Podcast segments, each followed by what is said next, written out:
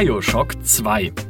Und damit herzlich willkommen zur Fortsetzung unserer Podcast-Folge Nummer 42, in der wir bereits über meisterhafte und miserable Fortsetzungen gesprochen haben und die ihr natürlich komplett hören müsst, um diesen Anfang zu verstehen. Ist das ein Merkmal für eine gute Fortsetzung? Natürlich nicht. Aber wir wollen heute ja auch wirklich alles falsch machen. Zum Beispiel ist diese Fortsetzungsfolge aus reiner Geldgier entstanden. Deshalb gibt es sie exklusiv für GameStar Plus. Wir ziehen euch mit Fortsetzungen das Geld aus der Tasche. Zweitens haben wir wir uns gedacht, was können wir komplett ohne Not ändern, um unseren Fans ein möglichst schlechtes Gefühl bei dieser Fortsetzung zu geben? Wir streichen einfach irgendwas Beliebtes, zum Beispiel Maurice. Den ersetzen wir heute nämlich mit jemandem, den wir für noch besser halten und der auch mit M anfängt. Manu Fritsch von Insert Moin. Herzlich willkommen, Manu. Wunderschönen guten Morgen. Ich dachte schon, ich bin der Free-to-Play-Anteil. Nee, du bist heute quasi Maurice 2.0. Sehr gut.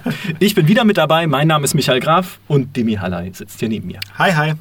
Ja, und dann, äh, ja, schön, dass du mal da bist hier in unserem äh, noch angenehm temperierten Podcast-Kämmerchen. Mhm. Das wird sich jetzt ändern in den nächsten anderthalb Stunden. Du hast jetzt quasi zum ersten Mal die Live-Experience hier, nicht nur diesen Luxus mit dem Mikrofon zugeschaltet zu sein. Und du sitzt schon im T-Shirt hier. Ja, genau. Das heißt, offensichtlich macht es dir jetzt schon Probleme. Ja, wir ja. schauen uns diesmal direkt in die Augen beim Reden. Und ich habe mir, wenn ich Podcast höre, bei, äh, bei GameStar Plus natürlich, ja klar, dann äh, stelle ich mir auch immer vor, wie ihr euch so von Minute zu Minute äh, nackiger macht.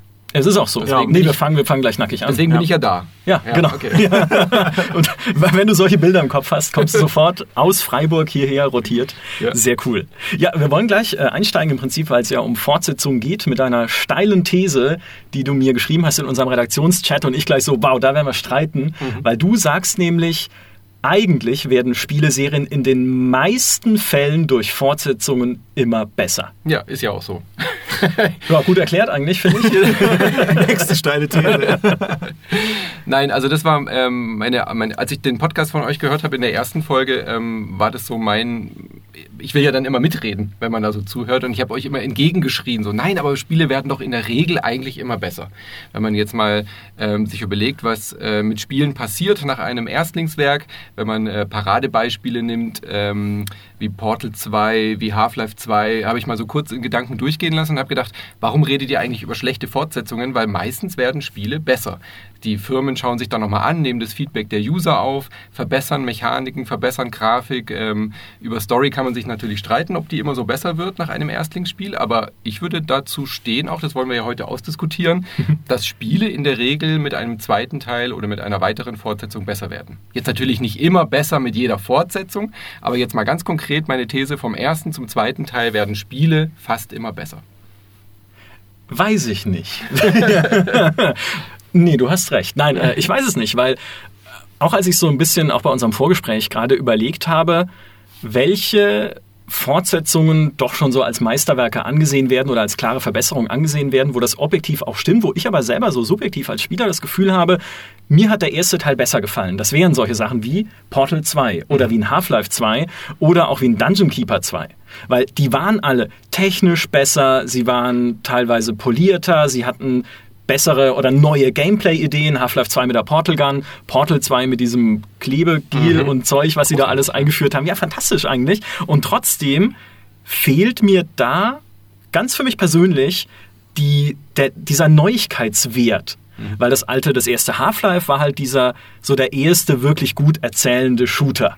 Ja, ich meine, Unreal hat Lichter, die ausgehen in einem Gang und ein Skater, der ins Gesicht springt, auch cool. Mhm. Aber so durch diese ganzen netten kleinen Slapstick-Einlagen und Forscher, die irgendwie in Lüftungsschächte gezogen werden und so, war Half-Life halt so der erste Erzählshooter für mich. Portal war halt wirklich ein Unikat, ja, so wie es damals erschienen ist und nicht umsonst auch in unserer Liste der 250 besten Spiele irgendwie Platz Nummer eins, weil es halt einfach alles richtig gemacht hat, von Gameplay über Vertonung bis hin zum Gameplay wieder zurück, weil mehr gab es ja eigentlich nicht als Gameplay und Vertonung. Ja. Und Dungeon Keeper war halt auch was Neues, einfach von der Idee her. Sehr ungeschliffen, sehr unbalanciert. Und dann kam aber der zweite Teil, in dem das alles besser funktioniert hat mhm. und wo sie dann noch besseres Missionsdesign eingebaut haben und irgendwie abwechslungsreichere und besser ausbalancierte Einheiten.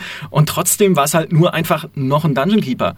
Und ich hatte doch schon ein fantastisches Dungeon Keeper. Mhm. Und dann setzt bei mir so diese innere Müdigkeit ein, wo ich mir sage, naja, dann war der erste Teil für mich einfach prägender und bestimmender. Ja. Aber ich glaube, es gibt zwei Kategorien von so Spielen. Es gibt so Spiele, bei denen so ein bisschen die Magie dann verloren geht, Mhm. weil, wie du schon gesagt hast, Dungeon Keeper hatte halt was Frisches Neues. Wir durften die Bösen spielen, wir haben den Kerker aus und die Helden kamen zu uns. Der zweite war das bessere Spiel, aber so diese Magie hat natürlich ein bisschen gefehlt. Dann gibt es aber eben auch Titel, wenn ich so zurückblicke, Magic Carpet zum Beispiel.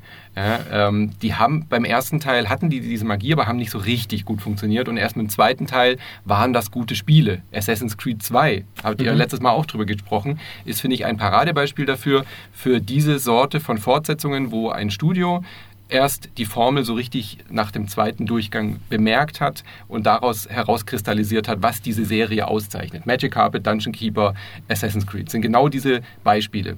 Bei Portal 2 würde ich sagen, ist es more of the same, aber es hat trotzdem besseres Rätseldesign, es ist insgesamt runder und stimmiger, aber hat halt nicht mehr so dieses erste Begegnung mit GLaDOS. Ja? Sowas fehlt da natürlich, hat natürlich andere äh, Stärken und Qualitäten, klar. Ich glaube, bei Dungeon Keeper und Magic Carpet war einfach, was Bullfrog damals gemacht hat, Peter Molyneux einfach wegnehmen, in den Keller sperren, der ja auch keine Fortsetzung machen wollte. Molyneux will ja immer originelle und neue Spiele machen, die halt dann aber nicht zu Ende gedacht sind irgendwie. Und bei den Fortsetzungen hat er wahrscheinlich von sich aus gesagt, nee, kommt Freunde, macht es mal ohne mich und schon wurden es halt bessere und ausgefeiltere Spiele.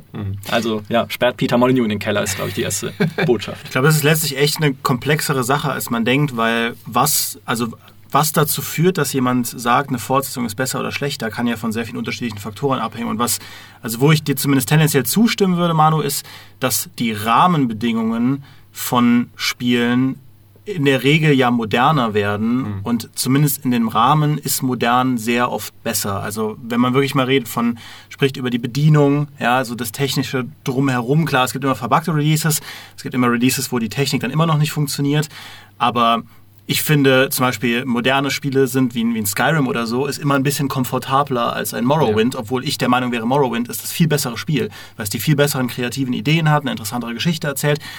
Aber wenn ich dann Skyrim spiele, ist Sky, kann Skyrim für mich trotzdem spaßiger zu spielen sein, weil es moderner ist und weil sehr viele Dinge verbessert wurden. Und Skyrim ist immer noch kein besonders modernes Spiel, äh, vor allem nicht nach heutigen Standards. Das kann Bethesda ja nun mal nicht so gut. Ähm, aber zumindest an der Front äh, glaube ich, dass Modernisierungen Spielen tendenziell häufiger gut tun, als sie ihnen schlecht tun. Bin aber bei Micha, wenn es darum geht, Fortsetzungen oft oder meistens besser sind, da würde ich sagen, hm, ich weiß auch nicht. Also ich, mir fallen auch sehr viele negative Fortsetzungen ein und auch Fortsetzungen, wo ich sagen würde, die haben Franchises wirklich ruiniert. Ähm, darüber reden wir auch. Ein gutes Beispiel dafür ist ein, ähm, ein Deus Ex Mankind Divided. Das war im Punkto Komfort, Modernisierung war das deutlich besser als ähm, Human Revolution und auch deutlich besser als Deus Ex 2, was auch schon keine gute Fortsetzung von Deus Ex 1 war. Aber und auch spielmechanisch war das viel besser. Äh, hatte viel, ein viel runderes Gameplay, aber die Story war schlechter als in Human Revolution. Sie war unheimlich kompakt und hat überhaupt nicht das Versprechen eingelöst, das äh, ich mir erwartet habe nach Human Revolution. Und deswegen war es dann für mich doch eine Enttäuschung und hat ja letztlich auch dann mit den Verkaufszahlen die Deus Ex-Serie auf Eis gelegt und jetzt, wo wenn Cyberpunk rauskommt, wird es wahrscheinlich auch nie wieder ein Deus Ex geben, weil man da nicht mehr mithalten kann. Ja. Stimmt, äh, Mankind Divided wäre tatsächlich so meine Enttäuschung, weil ihr letztes Mal über die Enttäuschungen gesprochen habt. Das wäre mein, also der zweite Teil war Mankind, oder? Human Also der zweite von den neuen Von den neuen Teilen, Reboots, ja, genau.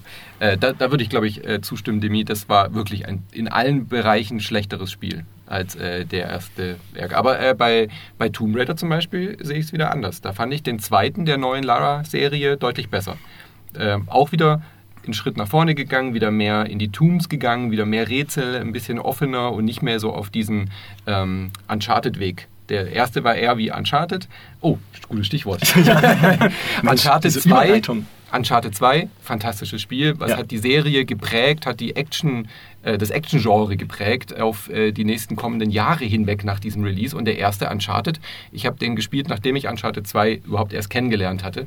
Und ähm, da ist das noch völlig unrund. Diese ganze Mechanik, diese ganze cineastische, ähm, wieder ein bisschen Action-Einlagen, wieder cineastisch dann irgendwie äh, Zug-Action-Verfolgung, das hat Uncharted 1 gar nicht. Das ist ein wirklich stupides Spiel dagegen. Und erst ab Uncharted 2 hat sich die Serie von Mal zu Mal tatsächlich wirklich immer verbessert. Ich glaube, diese, diese Selbstfindung von Entwicklern, die du vorhin ja auch schon erwähnt hast, dass sie mit dem zweiten Teil überhaupt erst ja quasi sich finden und ra das raffinieren, was an ihrer ursprünglichen Spielidee ja das Besondere ist und was sie herausheben müssen und weiter betonen und weiter ausbauen. Ähm, das passt wunderbar in eine These, die vor kurzem der Kollege Fritz, ne, der Christian Schneider, in der GameStar TV-Folge aufgestellt hat, ohne es zu merken. Weil er hat eigentlich von einer Meisterwerkformel berichtet oder zumindest was in seinen Augen eine Formel ist für Meisterwerke. Mhm. Was er aber eigentlich aufgestellt hat, war eine Formel für gute Fortsetzungen. wenn, man, wenn man nämlich nur ein Element rausstreicht, weil seine Argumentation war, Meisterwerke sind fast immer Fortsetzungen von irgendwas. Und das stimmt ja jetzt nicht so ganz. Also wenn man halt guckt, irgendwie das erste Bioshock, könnte man sagen, war ein Meisterwerk, irgendwie Super Mario damals war ein Meisterwerk und, und, und. Also lassen sich genug Gegenbeispiele finden. Aber was er danach sagt, ist eigentlich richtig, denn es ist wichtig, dass für eine wirklich gute Fortsetzung, eine wirklich meisterhafte Fortsetzung, das Team konsistent bleibt und auch die Vision konsistent bleibt, weil nur dann kannst du sie halt auf eine neue Stufe heben. Wenn zwischendurch der Creative Director geht ja. oder das halbe Team oder sogar der Publisher irgendwie wechselt, das halbe Team wechselt, sogar ein anderer Entwickler irgendwie dran gesetzt wird, dann kann es einfach nicht besser werden, sondern halt im Zweifelsfall höchstens gleich, weil man einfach nur kopiert oder dann eben schlechter, weil es überhaupt nichts Neues mehr gibt. Mhm. Also ich, ähm, ich finde, man sieht es sehr schön an der Civilization-Reihe, weil er jedes Mal nach dem, ich weiß nicht, nach dem zweiten oder so Teil ähm, war doch immer ein neuer ähm, der Director, der ein ja. Civilization Neuinterpretation machen durfte. Ähm, und nach, nach C5 ist ja zum Beispiel der Schafer, wie heißt er? John, John Schaefer? Schäfer? Schäfer? Schäfer? Schäfer? Der jetzt gerade auch so, so ein äh, eigenes Spiel noch macht. Ja. Die gehen ja dann immer nach einem Teil, weil sie sagen, das war jetzt mein Civilization. Das ist ja dann keine wirkliche Fortsetzung. Also ich würde auch die Civilization-Reihe nicht so sehr als Fortsetzungen sehen, sondern jemand anders probiert, diese Formel auf eine andere Art und Weise zu erzählen und bringt neue Mechaniken rein und die werden ja von Fans auch nicht immer positiv aufgenommen. Ja. Haben wir beim 5er und beim 6er ja gesehen, dass du da auf einmal das Gefühl hast, hey, die neue Vanilla-Version ähm, fühlt sich schlechter an oder Sims, ja, weil, weil diese ganzen Add-ons ja nicht mehr dazugehören. Mhm. Und ähm, das wäre für mich so ein Sonderpart, weil es keine wirklichen klassischen Fortsetzungen sind. Es ist ja eigentlich immer das gleiche Spiel nur ja. auf eine andere Art und Weise umgesetzt. Aber das passt ein bisschen zu dem, was auch der Sid Meier mir mal gesagt hat, als ich gefragt habe, warum hast du eigentlich nicht weitergemacht? Mhm. Ja, du äh, lebst ja noch, ja, du hättest ja weitere Civilizations selbst machen können. Stattdessen tragen sie halt nur noch seinen Namen irgendwie, das heißt ja weiter Sid Meier mhm. Civilization, aber er hat damit nur noch wenig zu tun, weil er auch gesagt hat, ja, aber irgendwie, weißt du, wenn du halt mal eins gemacht hast, dann gehen dir die Ideen aus. Ja. Und dann hat er sich halt für den zweiten Teil schon den Brian Reynolds gesucht, der ihm dann irgendwie halt das beste Civilization bis dahin gemacht ja. hat mit Civilization 2. Und es stand immer noch sein Name drüber, was lustig ist, weil wenn man Brian Reynolds dann fragt, wie er das findet, sagt er auch so, ja, mhm. naja, ja, ist schon okay, ja, es ist ja Serie. Ja. Aber ich glaube, also wenn ich dann Lead-Designer wäre, würde es mich ein bisschen ankäsen. Ähm, aber das hatte auch jemand tatsächlich äh, mit als Kommentar geschrieben, nämlich der User Skydragon. Ich habe tatsächlich Kommentare mir rausgeschrieben. Cool. Die wir, ja. Unsere äh, Tradition, die wir ja eigentlich äh, ja. fast immer nicht beachten. Das ist ja, ja, ja, schade. schade. Aber da in dem Fall äh, Skydragon 316 oder 31.6, weil es ein Geburtsdatum ist oder so, hat nämlich drunter geschrieben, wahrscheinlich zitiere ich ihn jetzt falsch, aber für ihn ist vor allem eines essentiell für den Erfolg auch von der Fortsetzung. Nicht, mehr, nicht nur, dass diese Vision konsistent bleibt, dass auch die Rahmenbedingungen konsistent bleiben, dass äh, eine These von Fritz war noch, die Technologie auch keinen allzu großen Sprung macht, dass da nämlich alles schief gehen kann, mhm. wenn man irgendwie keine gescheite 3D-Grafik hinkriegt oder sowas. Nee, für er sagt, was auch wichtig ist, ist, Nachwuchs ins Team zu holen und diesem Nachwuchs zuzuhören, mhm. um nicht festzustecken im selben alten Mist. Deswegen haben wir dich ja auch hier, Manu. Genau. Dass du hier neue und coole, spannende Thesen reinwirfst, die wir dann kontrovers diskutieren können. Und das ist ja genau das, was man bei der Civilization-Serie sieht. Ja, sie haben sich immer neue Designer herangezogen, so ein bisschen, die dann ihr Ding einbringen mhm. durften ich muss jetzt ja Maurice äh, so tun, als wäre ich Maurice 2. Mhm. Ihr Narren. nicht schlecht, nicht schlecht. Das, doch, ja. das war Nausen oder Narren, ja. ja.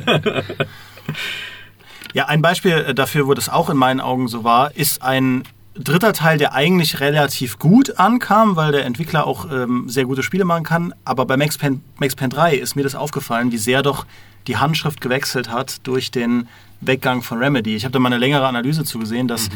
ähm, wenn man genau darauf achtet, also Max Payne 3 fühlt sich sehr an wie ein Max Payne. Max Payne ist halt voll im Eimer. Äh, flucht die ganze Zeit. Aber tatsächlich in Max Payne 1 und 2 ist er gar nicht so häufig am Fluchen. Und die mhm. Dinge, die er sagt, auch in diesen Comic-Sequenzen und so weiter, sind eher humoristisch, bissig, bissig zynisch Und in Max Payne 3 ist er aber die ganze Zeit nur fuck, fuck, fuck mhm. und ich bin verletzt mhm. und hier. Und es ist äh, natürlich, diese ganze Inszenierung mit den Cutscenes ist deutlich imposanter, aber eben auch sehr viel Style. Ähm, die Substanz dahinter ist aber gar nicht so spannend. Und bei den Remedy Max Paynes, ja, deswegen bin ich auch der Meinung, Max Payne 2 gehört zu den besten Fortsetzungen, mhm. die je gemacht wurden.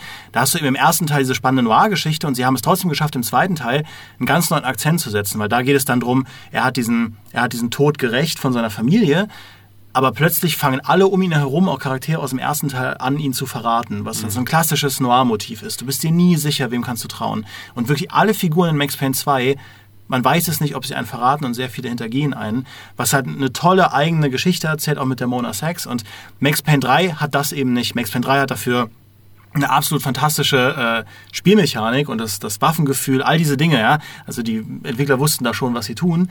Aber trotzdem merkt man sehr, dass es ein anderer Entwickler ist, obwohl sie sich wirklich Mühe gegeben mhm. haben, die Essenz von Max Payne äh, einzufangen. Und ich glaube, das ist auch eine große Herausforderung aus einer kreativen Perspektive, rauszufinden als Entwickler, was macht denn eine Marke aus, die ich übernehme, aber gleichzeitig zu sagen, was müssen wir tun, um eine gute Fortsetzung zu machen. Ja? Mhm. Und da irgendwie, das, da, die Diskussion hat man ja auch immer mit Obsidian und mit Knights of the Old Republic mhm. 2 oder auch mit dem Fallout New Vegas, ja. ähm, das dann von neuen Entwicklern übernommen wurde. Im Fall von Fallout New Vegas ja nach Meinung vieler Fans das ja, beste Fallout ist überhaupt von den 3D-Fallouts. Ich finde, mhm. Obsidian hat äh, das beste Fallout gemacht, ohne die originalen Entwickler mit an Bord zu haben. Also das ja, ne, die haben ja die Original-Original-Entwickler an Bord ja, gehabt, genau. weil es ja die alten Fallout-Entwickler dann wieder waren bei Obsidian. Deswegen, ja. das, das merkst du dann halt.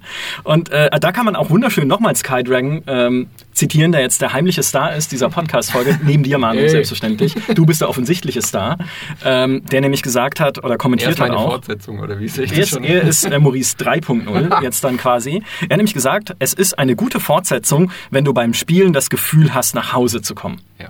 Und äh, das klingt erstmal so esoterisch, aber eigentlich ist es richtig. So wie man auch bei Max Payne natürlich dann das Gefühl hat, man kommt nach Hause, wenn wirklich dieses Setting, die Atmosphäre, die Art und Weise, wie es erzählt und was es erzählt, halt genau dasselbe ist, was es im ersten Teil schon gab, wenn man sich wirklich, ja, so fühlt wie im ersten Teil schon. Aber du hast ja Sid Meier letztes Mal auch schon zitiert mit dieser, du musst das Gefühl haben, nach Hause zu kommen, gleichzeitig musst du aber was Frisches Neues bekommen. Äh, diese diese, die, ja. diese Zwiespalt musst du halt hinkriegen. Deswegen, er als ich äh, das heute Morgen nochmal reingehört habe in den Podcast, da war, glaube ich, Odyssey kurz vor Release, kann das sein? Mhm. Ja. September war das. Deswegen ja. würde ich darüber jetzt gerne äh, sprechen. Wie findet ihr denn Odyssey, also Assassin's Creed Odyssey jetzt im Vergleich als Nachfolger zu Origins? Weil wenn wir jetzt mal diese neuen Assassin's Creed äh, Reboot als eigene Serie betrachten. Ich werfe nur mal in den Raum, dass ich auch bei Manu bei Inside Moin schon als mhm. Gast war zu Assassin's Creed Odyssey. Das heißt, wir können jetzt eigentlich ganz viel hin und her verlinken und so. Ja. Ähm, aber ich, lustigerweise, äh, ich habe just erst den DLC, ähm, den ersten Story-DLC zu Assassin's Creed Odyssey getestet. Oder zumindest mal durchgespielt und einen Artikel drüber geschrieben. Und der liefert viel von dem, was die Leute bei Odyssey vermisst haben, nämlich mehr von dem Assassinenkrempel. Mhm. Ja, du triffst da diesen also jemanden, den man aus Ezio's Ahnengalerie kennt, das heißt ein, ein Charakter, der vorher schon da war, dem, dem begegnet man. Ähm, man erfährt eben mehr zu diesem Ursprung dieser versteckten Klinge, die dann auch auftaucht, die dann ja später bei äh, Aya und Bayek landet. Und man, es, es kehrt auch ein Schurke aus äh, einem vergangenen Teil zurück. Das heißt, man hat da wieder mehr Verbindung. Und das war ja genau das, was die Leute an Odyssey mhm. ähm, doof fanden, die gesagt haben, das ist nicht mehr mein Assassin's Creed weil es keine Assassinen gibt und äh, durch diesen Rollenspielfokus ähm, kann ich auch nicht mehr das so spielen wie früher. Das kann, ist nicht mehr so eine direkte Action. Also ich kann diese Kritik schon verstehen. Micha und ich hatten auch einen äh, Podcast dazu, warum Assassin's Creed Odyssey ein Spiel ist, über das man streiten muss, mhm. weil ich trotzdem der Meinung bin, dass es der Serie gut tut, generell, weil Assassin's Creed vom Grundformat, da muss regelmäßig ein großer Fortschritt rein, sonst sonst passiert eben das wie bei Brotherhood und Revelations. Ja. Ähm, es reicht da nicht immer nur dieses Coming-Home-Gefühl, das ist ein Assassin's Creed, jetzt kämpfst du gegen Templer und rennst über Dächer einzubauen. Das reicht einfach nicht. Ähm, ich kann, wie gesagt, nachvollziehen, wenn Leute sagen, Odyssey hat da den Spagat ein bisschen zu weit versucht und das hat bei mir nicht funktioniert. Aber trotzdem glaube ich, es war die richtige Stoßrichtung für die Serie. Aber doch auch eine besserer Nachfolger, oder nicht? Als Origins. Ja. Ähm, ich, ja, ich, also ich wurde das auch in den Kommentaren gefragt, weil wir ja die gleiche Wertung vergeben haben. Ich glaube, Origins hat andere Stärken und andere Schwächen. Es, es, es teilt sich auch Stärken. Ähm, ich spiele lustigerweise gerade Origins wieder. Mhm. Und ich glaube, Odyssey macht eben an vielen Punkten Dinge besser, aber zum Beispiel im Story Department finde ich, muss man auch mit einigen Abstrichen leben, je nachdem, was man sich von der Geschichte erwartet. Mich hat zum Beispiel die emotional war ich viel mehr in Origins drin, diese Geschichte mit Bayeks und Ayas Kind und so. Das war aber das ist ja jetzt auch eine subjektive nicht, Sache, welches Setting Eben, das war sehr subjektiv, so. das war für mich aber zumindest emotional näher verankert. Mhm. Aber andere Leute finden ja gerade bei Odyssey diese Entscheidungsfreiheit gut und empfinden das deshalb mehr als ihre eigene Reise, ja. was ja genau das ist, was die Entwickler wollten. Ja. Und ich glaube, wenn sie das in der Zukunft zusammenführen, Entscheidungen und vielleicht auch noch ein bisschen mehr emotionaler Hebel, ähm, ein bisschen weniger Leerlauf zwischen den emotionalen Höhepunkten, dann äh, ist das auf jeden Fall die richtige Stoßrichtung. Ich habe neulich in Odyssey äh, versehentlich einen Esel umgebracht in einem Kampf gegen den Söldner und habe dann neu geladen. Ja. ähm, das, das ist alles, was ich zur Odyssey sagen kann. Nee, äh, ich pflichte da vollkommen bei. Das ist eine fantastische Fortsetzung. Und vor allem hatte ich jetzt vor ein paar Tagen erst äh, Assassin's Creed 4 Black Flag nochmal gespielt, mhm. weil ich es aufnehmen musste für ein Video.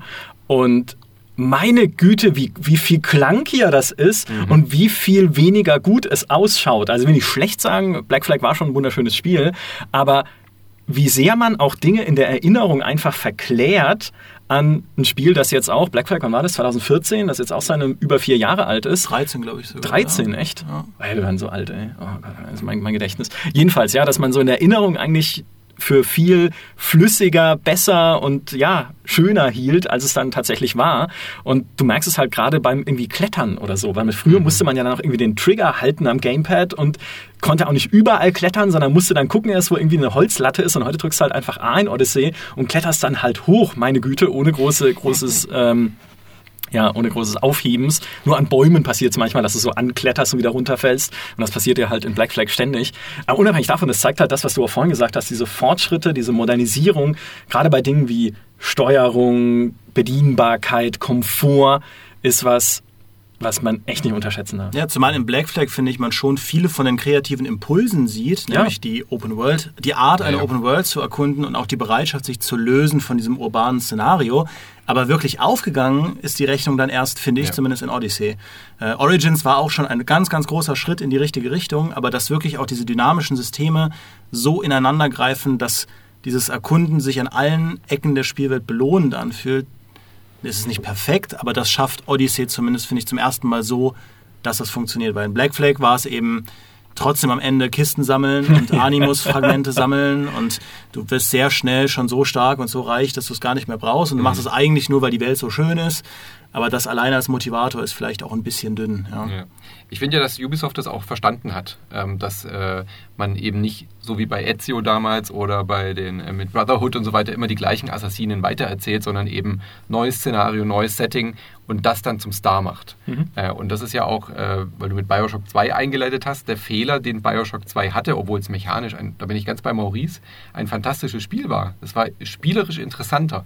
Aber die Story war halt Quatsch. Nach der fantastischen Geschichte und nach der Auflösung dem ersten Teil da weiter zu erzählen zu wollen, war einfach idiotisch. Ja. Und mit Infinite haben sie es dann ja geschafft, ähm, eine ähnliche Erzählstruktur, äh, eine, eine, mystische Erzählstruktur reinzukriegen, die dich interessiert, die dich, ähm, die dich reizt, die dir was Neues äh, erzählt und auch wieder eine neue Magie reinzubringen. Und wenn man durch den Krampf bei Infinite durchkommt, dann ist es am Ende ja richtig gut. Ja, du kannst bei Kämpfen jetzt. Aber. ja, das ist ja das. Bei Infinite kannst du im Prinzip aus also den 25 Spielstunden, die es hat, genau, 22 rausschneiden, weil das ja. Beste ist, sind die ersten zwei Stunden mhm und die letzte Stunde Finale, und ein bisschen was zwischendrin. Ja, das Finale ist unglaublich fantastisch, ja. spielmechanisch aber halt ja Standard ja. und sehr viel Mühseligkeit. Aber es war eben so die Idee, okay, wir versetzen einfach diese wir erzählen was in diesem Universum, aber woanders. Ja. Und das macht ja zum Beispiel auch Life is Strange so. 2 gerade fantastisch. Habe ich auch gerade ja? gedacht. Einfach Ganz genau. nicht Chloe und Max weiter zu erzählen, sondern sagen, nein, wir erzählen eine ähnliche Geschichte, aber komplett neue Charaktere,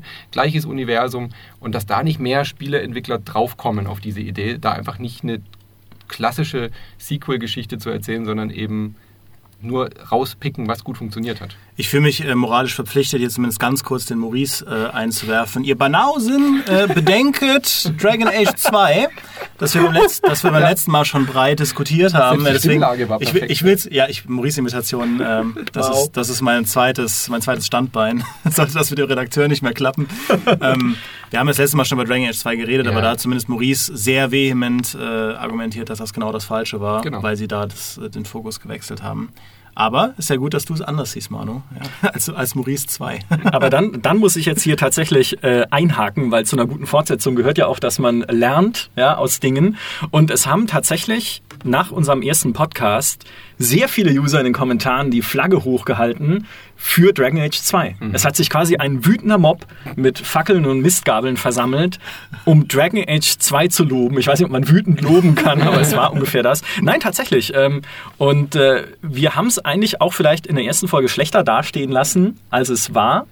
Ähm, tatsächlich, weil Maurice hasst ja auch sehr intensiv, wenn Maurice mhm. hasst. Äh, völlig zu Recht auch. Deswegen, er hasst ähm, liebend. Er, ja, er, ja, er hasst gefühlvoll. Ja, ja. genau. Und ähm, was aber zum Beispiel LOL Aldane gesagt hat, das ist ein Username. Das ist nicht Best, bester Name, danke dafür. Das bin, das bin ich übrigens. Ah, ja, okay, cool. Ja. LOL Aldane. ähm, er hat gesagt, Dragon Age 2 war das Spiel, das Dragon Age 1 hätte werden sollen, weil es nämlich einen entscheidenden Fehler nicht macht, den Dragon Age 1 macht, den viele andere so klassische Rollenspiele, sage ich mal, machen, nämlich sehr viel Füllwerk in ihre Geschichten zu stopfen. Ja, dann hast du halt da noch einen Haufen belanglose Nebenquests, du hast viel Laufzeit, du streckst deine Spielzeit. Und Dragon Age 2 war kompakter, ungefähr nur ein Drittel so lang, dadurch halt auch intensiver, hatte ein viel besseres Pacing, hatte ich viel besser bei der Stange gehalten und ist eigentlich dadurch von der Grundidee her ein besseres Spiel als das erste Dragon Age es hatte halt nur, und das sagen irgendwie alle unisono, was man im Spiel halt wirklich vorwerfen muss, dieses dämliche Level-Recycling. Ja, mhm. also dass man irgendwie gebaute Umgebungen nochmal verwendet, ist halt irgendwie ja. nicht so clever gewesen, ja, BioWare damals. Aber so grundsätzlich hat es auch viele Dinge, die es halt einfach gut macht. Und äh, Fradon hat auch gemeint, Dragon Age 2 war für ihn das einzige moderne BioWare-Spiel, das eine erwachsene BioWare-Geschichte erzählt weil es ja nicht in so einem Hollywood-Ende endet, wo dann der Inquisitor alles rettet und der große Held ist und auch zum Helden wurde, ohne zu wissen, warum eigentlich, ja, und plötzlich folgt ihm jeder und glaubt ihm jeder. Und äh, in Dragon Age 2 ist ja am Ende eher alles nicht so gut, mhm. was ja auch das war, was mich dann am Ende so eigentlich begeistert hat, als ich es durchgespielt hatte. Ähm, wie gesagt, es hat schon seine Schwächen, es, es hat schon äh, so seine, seine Un Unschönheiten, was Charaktersystem, Dialogsystem und so weiter angeht. Aber ich wollte nur mal jetzt kurz dieses Banner von Dragon mhm. Age 2 wieder aufrichten, das wir letztes Mal niedergerissen haben im Namen unserer Community, um zu zeigen, ja, wir haben was gelernt. Äh, manchmal lesen wir Kommentare. Wenn, ihr, wenn wir gerade bei BioWare sind, habt ihr Mass Effect 2 letztes Mal erwähnt? Äh, nee, Mass Effect zu erwähnen in dem Podcast, bei dem Maurice dabei ist, ist immer eine schlechte Idee. es, es beginnt dann ein Rant mhm. ja, gegen das moderne BioWare. Ich glaube, wir haben es angerissen als Beispiel mhm. dafür, dass es ja als Trilogie geplant war, ja. im Gegensatz zu Spielen, wo die Fortsetzung eher geschieht, weil sich das erste ja. Spiel gut verkauft hat und äh, das zumindest als dramaturgischer Trilogiebogen besser, also gut funktioniert. Mhm. Da hatten wir es, glaube ich, nur deswegen erwähnt. Aber es ist auch so ein Beispiel, wo das Studio von Teil zu Teil mechanisch und qualitativ besser wurde. Also ich finde Mass Effect 2 besser als den ersten. Ja, es ist auch strukturell einfach besser. Ja. Also dass sie im ersten gab es ja auch noch so viele Längen, so viel Nebenquest-Käse, mhm. den du einfach nicht machen wolltest. Allein dieses Rumgefahren mit dem mhm. äh, oh Ding, Buggy hier auf Planeten. Okay, im zweiten Teil gab es das Scannen, aber das Scannen war wenigstens nicht sie, so. Das haben sie später aber rausgepatcht und verkürzt. Echt? Ja, als wir dann alle durch waren, Ach nein, das wusste ich haben die nicht. das bei Mass Effect 2, wenn du es heute wieder spielst, geht dieses Planetenscannen super schnell. Okay. Ja. Siehst, das wäre jetzt was, was Maurice zum Beispiel gar nicht hätte einwerfen können, weil ja. er es nicht weiß. Ja, ja, es, also, ich, voll ich war dann Wahnsinn. durch und habe da Stunden verbracht mit diesem Scannen. Ja, ich auch. Und dann so, ah, wir kürzen das jetzt, das hat äh, User-Feedback und so, das ist jetzt irgendwie beschleunigt. Das war das Beste am Spiel. naja, okay. Ähm, nee, aber dass sie die Kampagne halt auch einfach sehr gezielt auf diese, auf deine Mitstreiter ausgerichtet haben und auf dieses ja. Zusammensammeln von deinem A-Team und dass du dann am Ende halt gemeinsam in diesen Endkampf gehst und also, also ja. besser kannst du halt so eine alle gegen das. Und es ist so schwer, einen Zwischenteil ja. gut hinzukriegen. Wenn du eben weißt, es ist nur ein Zwischenteil, du kannst ja nicht so auf dieses große Finale schon. Ja? ja. Du hast eigentlich immer so dieses, äh, wir können noch nicht weiter, aber du musst irgendwie trotzdem hier deine ja, Hand abschlagen am Ende des genau. Ja, Äh, was äh, noch ein User angemerkt hat, war Robin Sword, nämlich schade, dass die Gothic-Reihe überhaupt nicht erwähnt wurde. Dabei sitzt hier Dimi mit dabei, das hat er nicht geschrieben, das sage ich jetzt noch dazu. Äh, denn hier könnte wunderbar die komplette Bandbreite an Fortsetzungsqualitäten gezeigt werden. Von grandios, äh, also Gothic 2, über zu ambitioniert, Gothic 3, bis hin zum ungeliebten Stiefkind Arcania. Tut mir leid, ich weiß nicht, was das ist. Arcania, das hat es nie gegeben. Ähm, also unbedingt in Teil 2 nachholen. Dann äh, tun wir das doch hiermit. Gothic ist nämlich tatsächlich, finde ich, eine Spieleserie, über die man äh, viel diskutieren kann, wenn es darum geht, ob die Nachfolger, ob auch ein Elex, ob dann auch ein äh, Risen, ich habe falsch rum gesagt, erst kam Risen, dann kam Elex, den Geist von Gothic eigentlich bewahrt haben oder nicht. Denn das ist ja auch in der Community von Gothic umstritten, ob jetzt Risen und dann auch ein Elex würdige Fortsetzungen von Gothic 2 sind oder nicht. Zumindest der Robot-Charme ist drin, immer noch. Ja, der ist, der ist noch drin. Aber reicht der? Man weiß es nicht. Was sagst du dazu? Also um, um, um äh, unserem Kommentator, äh, ich habe seinen Namen. Robin Sword. Um äh, da zumindest da, das mal zu unterstreichen, er hat völlig recht, dass Gothic 2 eine äh, absolut grandiose Fortsetzung Ja. ist. Also eine nahezu perfekte Fortsetzung für mich persönlich. Also das, ich mein, der, das Gebiet des ersten Teils war ja sogar drin im zweiten Teil, aber der zweite Teil hat in meinen Augen fast alles besser gemacht als der erste. Vor allem dann noch mit dem Add-on drin, was ja dann nochmal ein Gebiet äh, reinge, äh, reingesetzt hat und auch die Spielmechanik nochmal überarbeitet hat, dass das alles ein bisschen taktischer und fordernder war.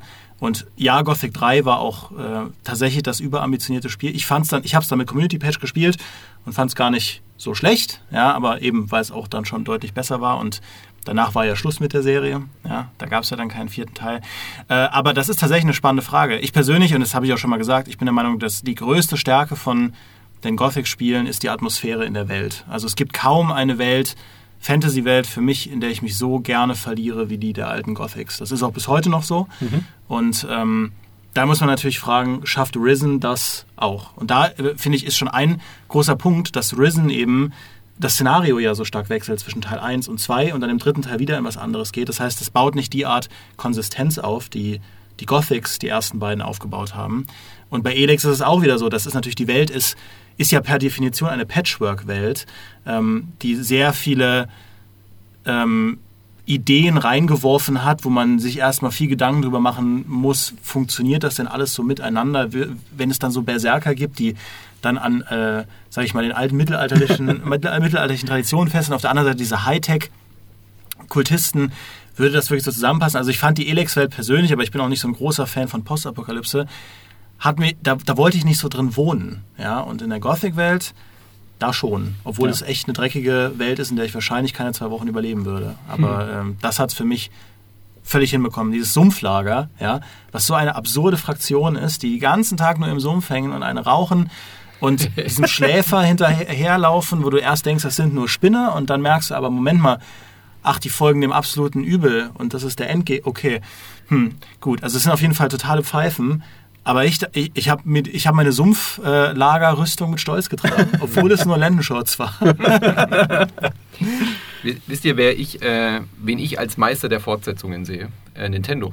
Mhm. Wenn man sich mal so überlegt, wie gut die Mario-Serie immer noch ist. Ja. Die schaffen es mit jedem Teil, sich neu zu erfinden, trotzdem immer wieder dieses Heimkehrgefühl. Egal, ob du jetzt äh, Mario auf dem Gameboy zum ersten Mal kennengelernt hast oder mit Mario 64 oder mit Odyssey ähm, oder jetzt mit äh, selbst mit Sunshine oder so. Jedes Mario fühlt sich an wie ein Mario und ist aber komplett unterschiedlich. Ja, ich bin jetzt hergerissen, äh, hin und her gerissen dazwischen, dir absolut zuzustimmen und zu sagen, eigentlich ist Nintendo Meister darin, jahrelang immer dasselbe Spiel zu machen. Aber eben dann doch nicht. Ja, und dann eben doch diese- nicht, ja? Genau. Ja, das ist schwierig, weil sie ja dann, ja, wie du sagst, die, es fällt ihnen halt dann doch immer noch ein Twist ein, den sie gehen können.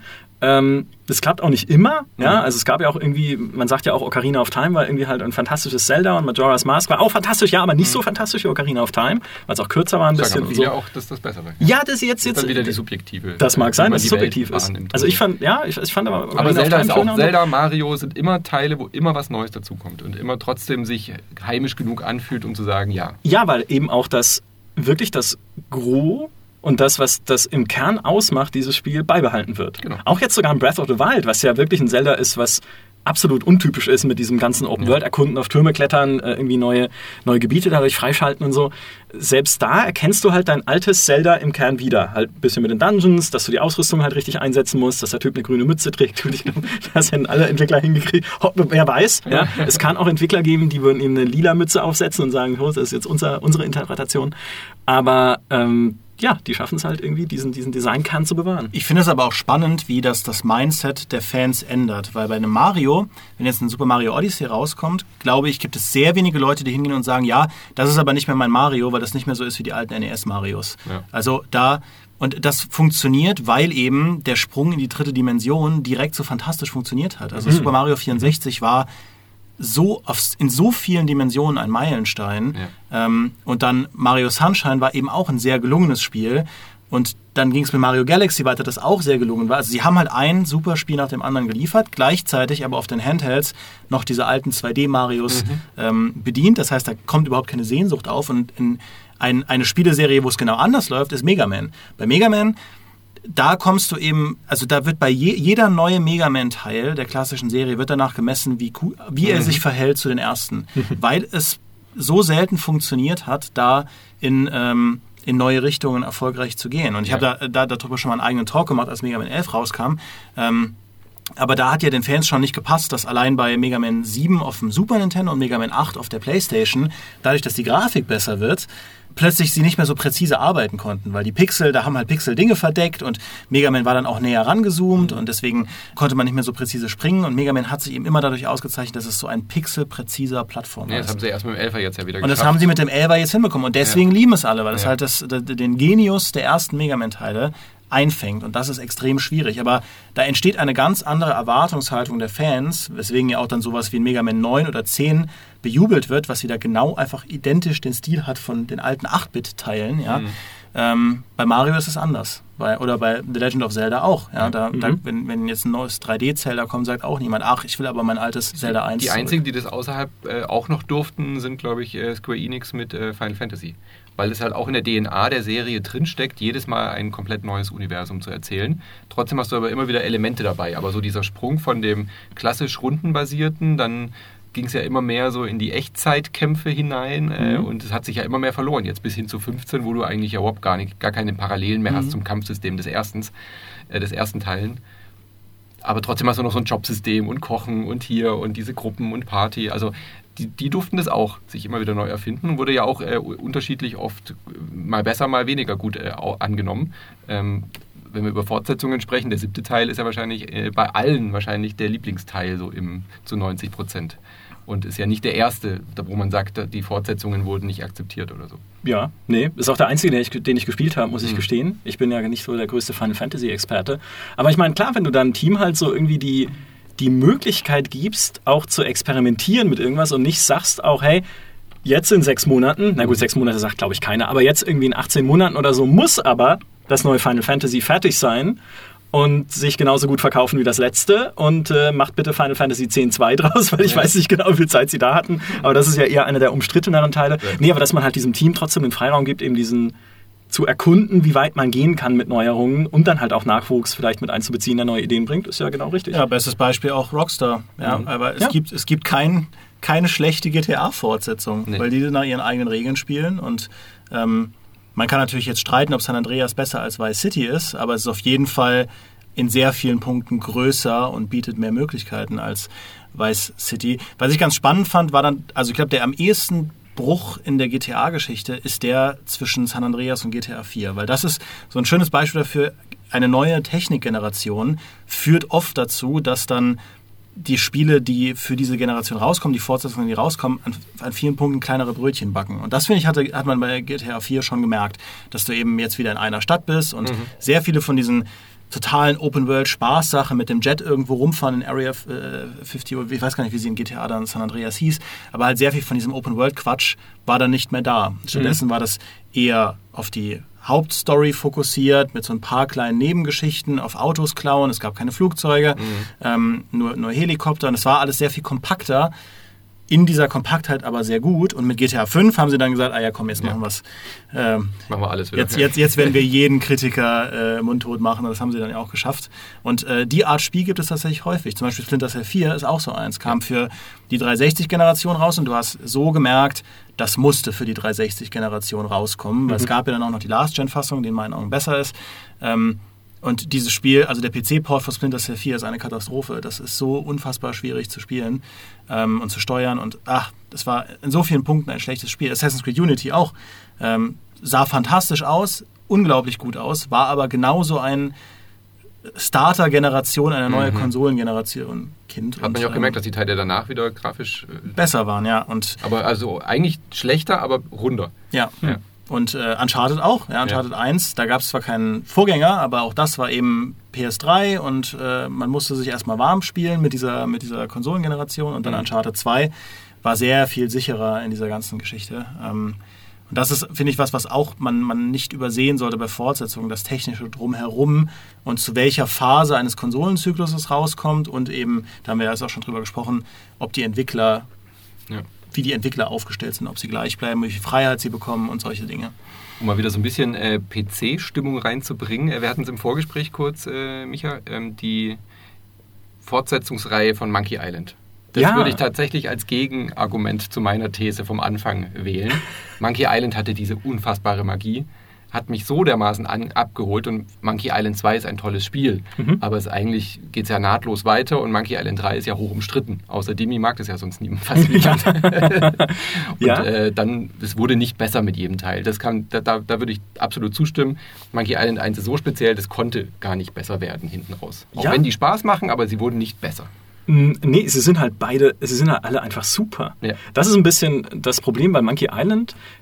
2 ist, kommt mir nicht vor wie ein neues Spiel im Vergleich Mhm. zu Monkey Island 1. Es ist halt dasselbe Geht weiter. Ja, Ja, genau, ja. einfach da, mehr vom Gleichen. Ja, das ist ja halt das, das Klassische. Wie so ein Zweiteiler bei einer guten Serie oder sowas, ja. Ja. Und Monkey, äh, Curse of Monkey Island dann, Monkey Island 3, äh, mochte ich nur persönlich nicht, weil mir der Stil nicht mehr gefällt, gefallen hat. Dieser, dieser komische, du schüttelst schon den Kopf hier, man sieht es Das war so ein fantastisches Spiel. Ich mochte es auch, aber würdest du sagen, er ist äh, besser als der erste, um die, bei dieser These zu bleiben? Nee, Nee, aber das, da kann ich auch ehrlich gesagt ähm, meine Gefühle nicht von äh, der Draufsicht trennen. Das ist einfach. Monkey Island war, ist ja für mich auch noch eins der besten Spiele, die ich je gespielt habe.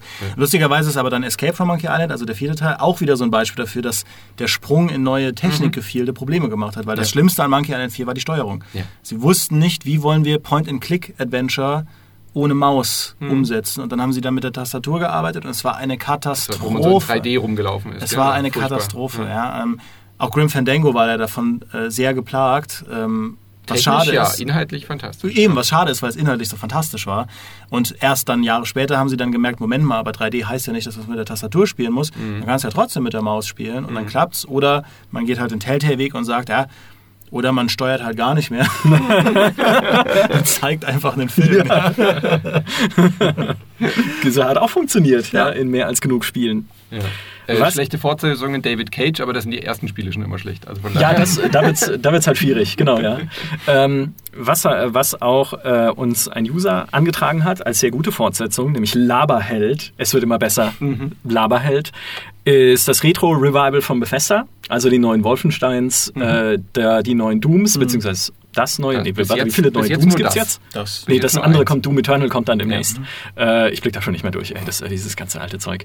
Ähm, also das hat auch gut funktioniert, überraschend gut tatsächlich, unerwartet gut, auch weil sie die Entwickler ja gewechselt haben. Ne? Mhm. Ja, gut, Doom kommt noch von It, aber das äh, Wolfenstein ja dann von Machine Games in Schweden. Also scheinbar klappt es doch, dieser Entwicklerwechsel, wenn man genug Zeit lässt, Mhm. vielleicht auch zwischen dem letzten Teil und dann tatsächlich der Fortsetzung, damit man als Entwickler dem halt auch einen eigenen Stempel geben kann. Und die Leute sind eher froh, dass sie ein neues Wolfenstein kriegen, als dass das Wolfenstein exakt so ist, wie jetzt Enemy Territory war zum Beispiel, was ja ein komplett, komplett anderes Spiel war.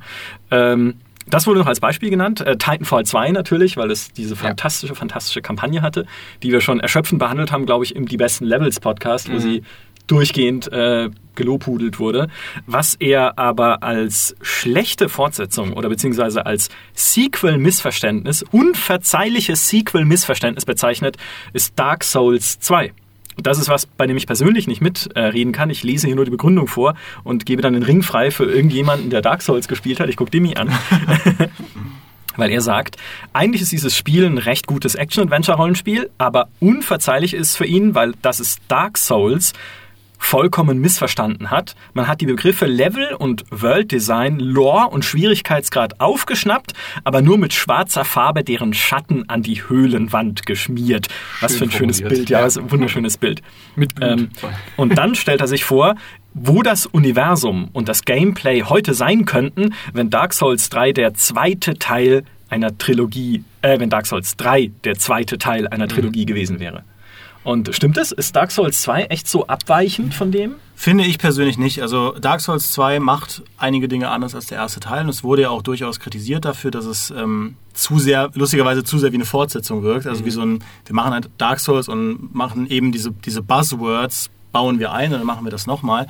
Aber ich bin trotzdem der Meinung, Dark Souls 2 hat einige interessante Ansätze mit den DLCs natürlich, die es abgrenzen. Zum Beispiel, dass es ein extrem cooles Ende aus Dark Souls Lore-Perspektive hatte, weil normalerweise kannst du dich ja äh, entscheiden so zwischen, zwischen Licht und Schatten, ja, willst du die Flamme weiter brennen lassen, willst du sie ausmachen und äh, Dark Souls 2 hatte mit den DLCs hat dir die Möglichkeit gegeben, einen, einen, im Prinzip einen neuen Pfad zu wählen oder einen neuen Pfad zu suchen zwischen, das klingt jetzt alles sehr esoterisch, aber zwischen Licht und Dunkel. Also es hat eine Dualität, eine philosophische Dualität aufgebrochen.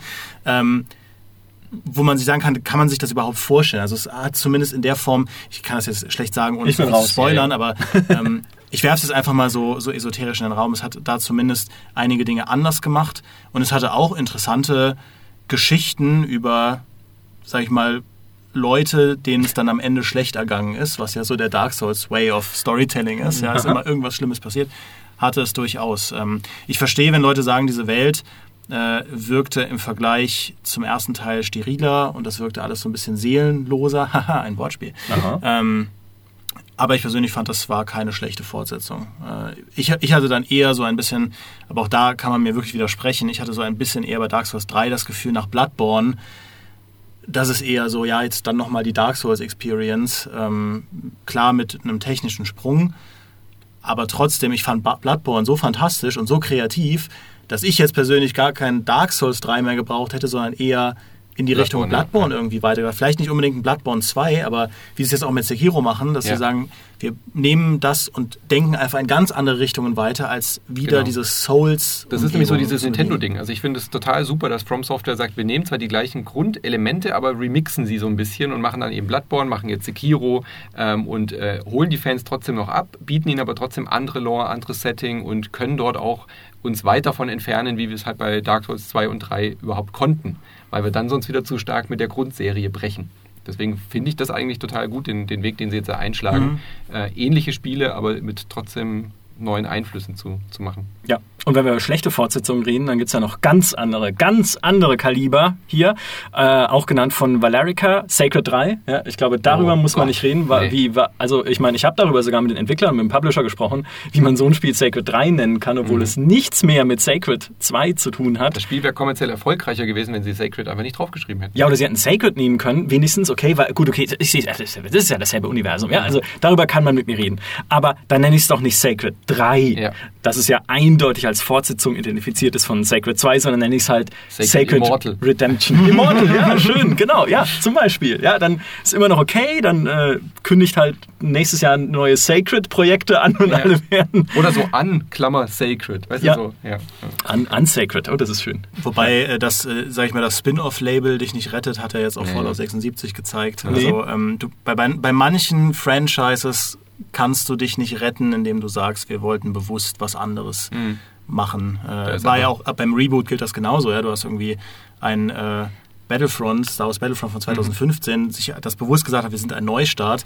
Ja, Neustart, Heustart, ja, das ist den Fans doch egal. Ja, wenn plötzlich aus, weiß ich nicht, 20 Planeten vier werden und es keine Weltraumkämpfe mehr gibt, dann kann DICE gerne erzählen, dass das ja ist, weil neue Technikgeneration, aber die Fans haben Battlefront 2 von damals, von 2005 im Kopf.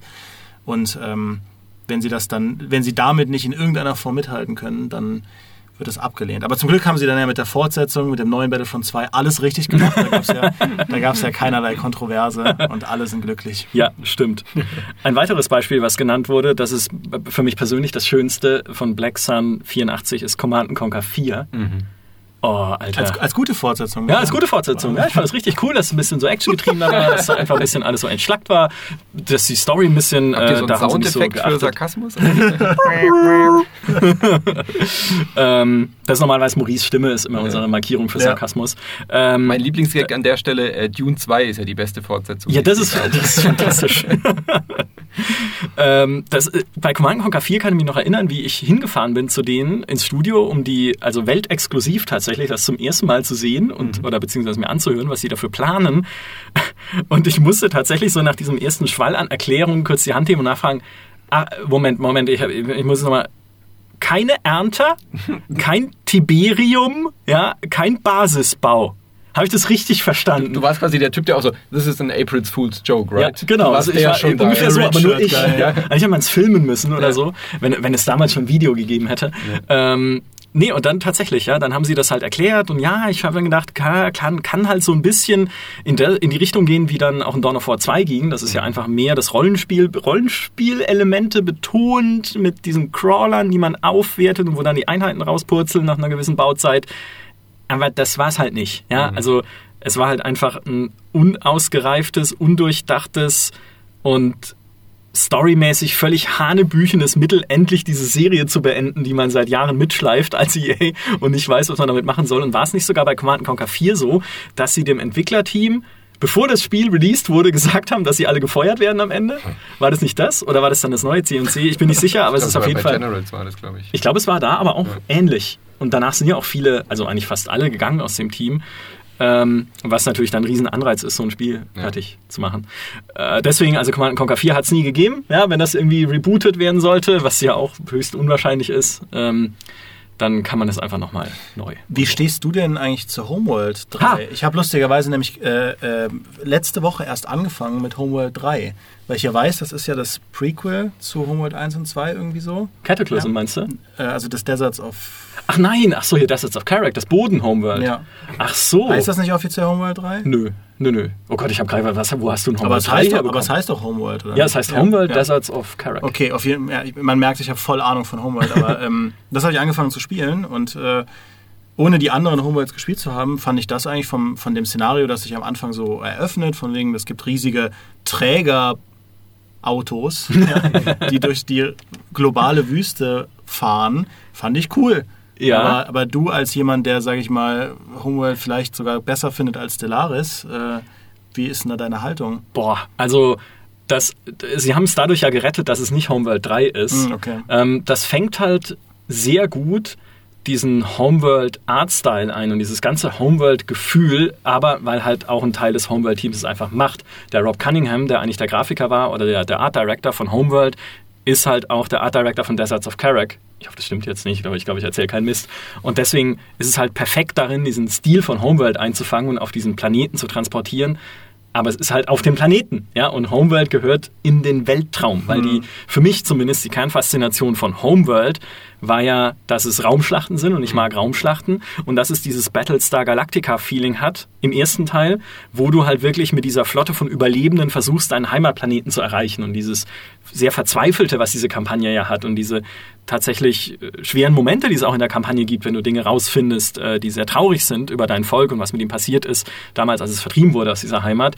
Das ist halt einfach, ich kriege jetzt Gänsehaut, wenn ich das mhm. erzähle, ist halt einfach Gold und jetzt, ich, weil ich so aha gesagt habe, als du Homeworld gesagt hast, war nämlich, ich hatte mir tatsächlich äh, zurechtgelegt, dass ich über Homeworld 2 sprechen möchte, habe es aber jetzt komplett vergessen. Also super, danke. Gerne. Ähm, weil ich eigentlich auch Homeworld 2, also ich, ich, ich liebe auch Homeworld 2, weil es mehr Homeworld ist. Brauchen wir gar nicht drüber reden. Aber mir hat trotzdem auch da das gefehlt, was ich anfangs schon gesagt hatte.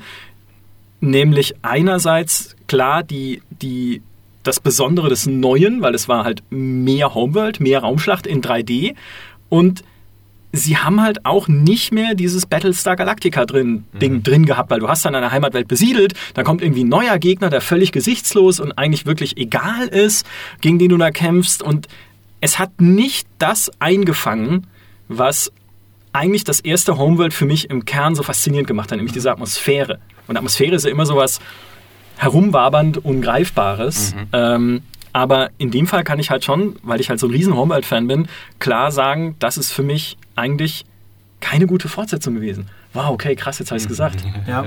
Wow. Wie fühlst du dich? Jetzt habe ich Homeworld runtergemacht. Das wollte ich nicht. Es tut mir leid. Ich spiele nachher nochmal einen Einser durch als, als Buße, dreimal. TIE Fighter, Wing Commander haben es dagegen wieder geschafft. TIE Fighter war halt eine fantastische Fortsetzung von, äh, von X-Wing. Ja. ja. genau, weil sie halt einfach X-Wing. Das ist ja auch das, damit eine Fortsetzung wirklich glänzen kann, das gehörte auch mit zur Theorie von Fritz, also by Proxy ähm, mhm. belohne ich ihn jetzt nochmal, äh, belohne ich, also äh, quasi äh, bestätige ja. das, danke, ich mache nicht so viel mit äh, Worten, ähm, bestätige ich ihn nochmal darin. Seine Theorie war auch, damit eine Fortsetzung wirklich gut sein kann, darf der erste Teil nicht überragend gewesen sein mhm. und nicht zu gut gewesen sein. Stimmt auch nicht immer, wenn man sich zum Beispiel No One Destroyer anguckt oder so, da war der erste Teil halt so, so Gold ja. und der zweite Teil war auch so Gold einfach.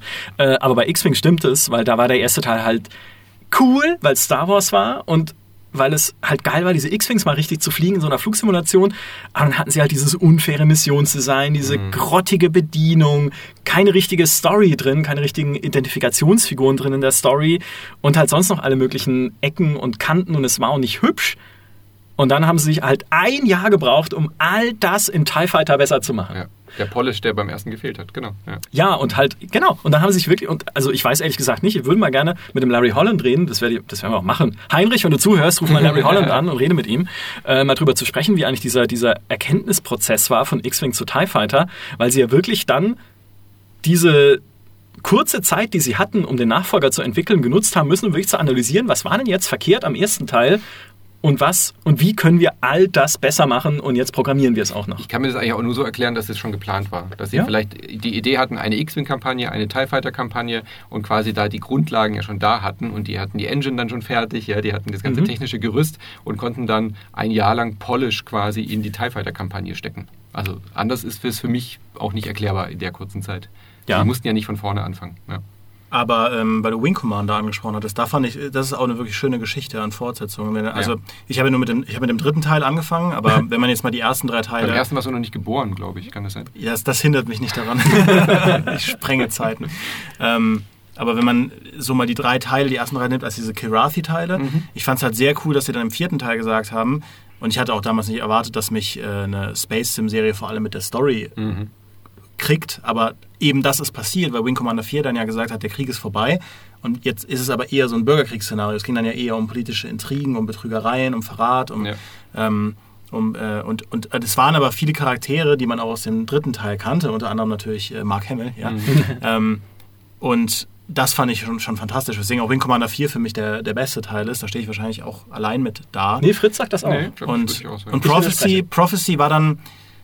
Ich, sie mussten irgendwie ein bisschen, glaube ich, in diese Richtung gehen, dass man sagt, okay, wir machen jetzt quasi das Legacy-Spiel. Es gibt Mhm. einen neuen Helden und es gibt eine neue Bedrohung und jetzt gibt es wieder Krieg gegen diese neue Bedrohung. Aber ich kann halt verstehen, warum Prophecy dann der Teil war, wo bei vielen dann die Luft eher rausgegangen Ja. ist ähm, und warum es dann danach nicht mehr weiterging bis Star Citizen. Ähm, aber ja, Wing Commander 3 und 4, das fand ich waren ganz äh, grandiose Spiele und Wing Commander 4 war eine super Fortsetzung. Aber es ist auch wieder eins dieser Beispiele, wo das Studio seine Formel findet, Ja. sich in den Bereichen verbessert, wo einfach viel Verbesserung auch möglich war, in den Videobearbeitungs-, also wenn du die Videos anschaust, die sehen ja heute alle immer lächerlich aus, aber im Vergleich, wie, wie professionell der vierte in den Videoszenen ist im Vergleich zu den ersten äh, Ich glaube, meine Erinnerung überschreibt sich da einfach. Ja, ja. Weil ich habe, ich könnte jetzt bei Wing Commander 4, ja, objektiv habt ihr recht, das war das bessere Spiel. Man konnte mehr entscheiden. Die Bodenmissionen im dritten Teil waren grottig, das war im vierten Mhm. doch echt besser. Äh, die technische Qualität war besser, aber in meiner Erinnerung ist der dritte trotzdem der bessere. Äh, warum auch immer. Ja? Also mag sein, dass es so ein bisschen mit Nostalgie zusammenhängt, weil ich das damals mit meinem Bruder zusammen gespielt habe und das vierte dann nicht mehr. Das habe ich alleine gespielt in meinem Kämmerchen, weil mein Bruder weggezogen ist. Und ähm, aber auch weil das halt einfach dieser Technologiesprung war, der einen so weggepustet hat, egal Ja. wie schlecht manche Dinge an Wing Commander 3 waren und dass du immer noch die dummen Autopilot, Autopilot, Autopilot-Missionen hattest, egal wie doof das alles war, wir saßen halt damals vor diesem Monitor, haben nur die Intro-Sequenz gesehen Mhm. und gesagt, boah, das ist die Zukunft. Ja, jetzt ist es nicht mehr die Ja, Zukunft. natürlich. es, es, also Spiele sind ja immer subjektiv, äh, wie man sie wahrnimmt, in was für einer Situation man sich da gerade befindet, wie intensiv man dieses Spiel auch spielen konnte. Also man sieht es ja gerade an Red Dead Redemption 2. Leute, die sich eine Woche Urlaub genommen haben und da reingestürzt sind in dieses Spiel, die haben das ganz anders wahrgenommen als halt jemand, der berufstätig abends eine Stunde Red Dead Redemption 2 spielt, der jetzt vielleicht gerade mal im zweiten Camp angekommen ist oder so, ja. Der sagt, warum, warum drehen denn da alle so ab? Ich reite da acht Stunden durch die ja, so, also das ist so unterschiedlich, wie man Spiele halt auch konsumiert und wahrnimmt und in welcher Verfassungslage man sich da gerade befindet, ähm, wie man auch sowas dann in der Erinnerung behält. Ja. Und ob man jetzt 15 war oder 14 oder 28, ist halt ein großer Unterschied, wann man Ja. ein Spiel erlebt hat. Ja. Ja, und was man auch erwartet. Ja. Es ist ja auch so, meine, wir hatten das ja auch schon oft, was Erwartungshaltungen an Fortsetzungen und überhaupt an Serien angeht. ja, gerade da. dass ja eben, dass Leute halt so unterschiedliche Erwartungen an Dinge haben. Auch was eigentlich jetzt, jetzt denke ich an was ganz anderes als das, was ich sage, tatsächlich gerade. Deswegen, äh, was mir jetzt gerade eingefallen ist, ist natürlich äh, Diablo und Diablo 3. Ähm, weil bei Diablo 3 war ja auch diese Erwartungshaltung da, ja, es wird halt wieder eigentlich Diablo 2 in besserer Grafik Mhm. für viele. Und Für da war die Fans halt, genau. ja, genau, für viele Fans. Also ich würde auch nicht sagen, dass es jeder so Ja. sich gewünscht oder so gesehen hat, aber ich denke doch viele. Und dann wird es aber irgendwie nicht die bessere Grafik, sondern bunter erstmal. Ne? Da hat man Das Gefühl, ne? da gab es dann diese Comic-Grafik-Diskussion. Dann ist es auch nicht so groß wie Diablo 2 und dann kann es konfliktieren halt diese Erwartungshaltungen schon alleine. Und dann kann das Spiel, wenn es da ist, ja schon gar nicht mehr dem gerecht werden. Ja. Das und, war und dann, dann setzt dir jemand davor, der noch nie Diablo gespielt hat und der wird es ja komplett anders wahrnehmen. Wenn sein erstes Diablo Diablo 3 ist, dann wird der vielleicht danach Diablo 2 und 1 spielen und sagen, hä, natürlich Ja. ist Diablo 3 das bessere Spiel. Ist, also Ja. Und Diablo auch davon 3 ist ja auch ein super Spiel. Woran ich nur jetzt denken musste, weswegen ich so ins Stolpern gekommen bin, ist, was mich sehr gewundert hat, ist äh, dieser Enthüllungsreport, den es vor kurzem gab von dem Jason Schreier, der ja mit wohl Leuten hinter den Blizzard-Kulissen und ehemaligen Blizzard-Mitarbeitern gesprochen hat über Diablo und diese ganze Immortal-Kiste, was sich da getan hat die letzten Jahre und wann denn jetzt vielleicht doch mal ein Diablo 4 kommt. Und dass die gesagt haben, dass Blizzard intern Diablo 3 als Fehlschlag gewertet hat. Da musste ich stutzen, weil du dann so denkst, Moment mal, also ihr habt das Ding inklusive Add-on zig Millionen Mal verkauft. Es wird immer noch gespielt bis heute. Es ist ein wirklich, wirklich gutes Spiel. Und ihr sagt selbst, ihr seid nicht glücklich damit. Klar, es gab diesen Auktionshausblödsinn, Oh, brauchen wir nicht drüber reden. ja, Ja, das hat ihnen echt imagemäßig Ja. wehgetan, glaube ich. Also gut, dass sie das erkannt haben.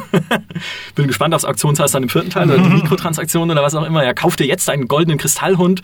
ähm, aber dass sie das selber gemerkt haben, okay, aber dass sie daraus gleich machen, Diablo 3 war ein Fehlschlag. Und wir dürfen auch keine weiteren Add-ons machen. Also, wer weiß, ne, ist Mhm. alles Hörensagen und ähm, Naja, aber, aber wenn man es jetzt mal so sieht, für, einen, für ein Blizzard-Game war das schon ein der katastrophalsten äh, Launches, die sie je hatten. Also das ist echt, ja, äh, gut, der Launch selber mit Error 37, das ist ja gut, okay. Wir haben eine eigene Podcast-Folge gemacht, die nur, bitte warten, der Podcast beginnt gleich. Oh, wie super. An dem Tag. Echt? Weil es ja so als, Schön. als Gag ja. Und, da äh, gab es euch schon. Ja, natürlich. Das war 2012. 2010 da konnte ich kaum gehen irgendwie. 2010. Nein, 2010 habt ihr Ja. angefangen. Ja. Boah, Und unsere Jahre. zweite Folge war besser als die erste. Ja. Wir wurden immer besser. Ja, aber dann tatsächlich, das ist halt wirklich dieses, dieses krasse, diese, diese krasse Scharte da hinzugefügt hat bei Blizzard ins Portfolio, hätte ich nicht gedacht.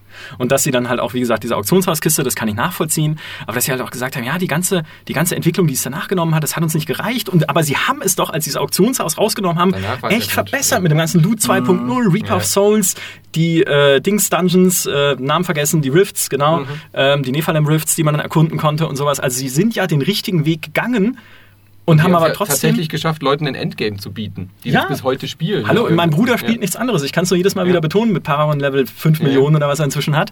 Ähm, also sprich, sie haben ja tatsächlich dann den richtigen Weg eingeschlagen und dass sie aber auf diesem richtigen Weg dann trotzdem sagen, okay, Notbremse, Mhm. es gibt kein zweites Add-on, an dem ja offenbar schon gearbeitet wurde. Da haben wir auch wir immer wieder spekuliert, weil ja alles darauf hingedeutet hat. Auch mit den Dungeons, die sie dann Mhm. jetzt noch rausgehauen haben, irgendwie in Patches, die ja sehr add-onig wirken mit der Story, die sie erzählen ähm, und auch schon dann angedeutet wurden in Reaper of Souls, diese Story-Fetzen, die es dann da gibt.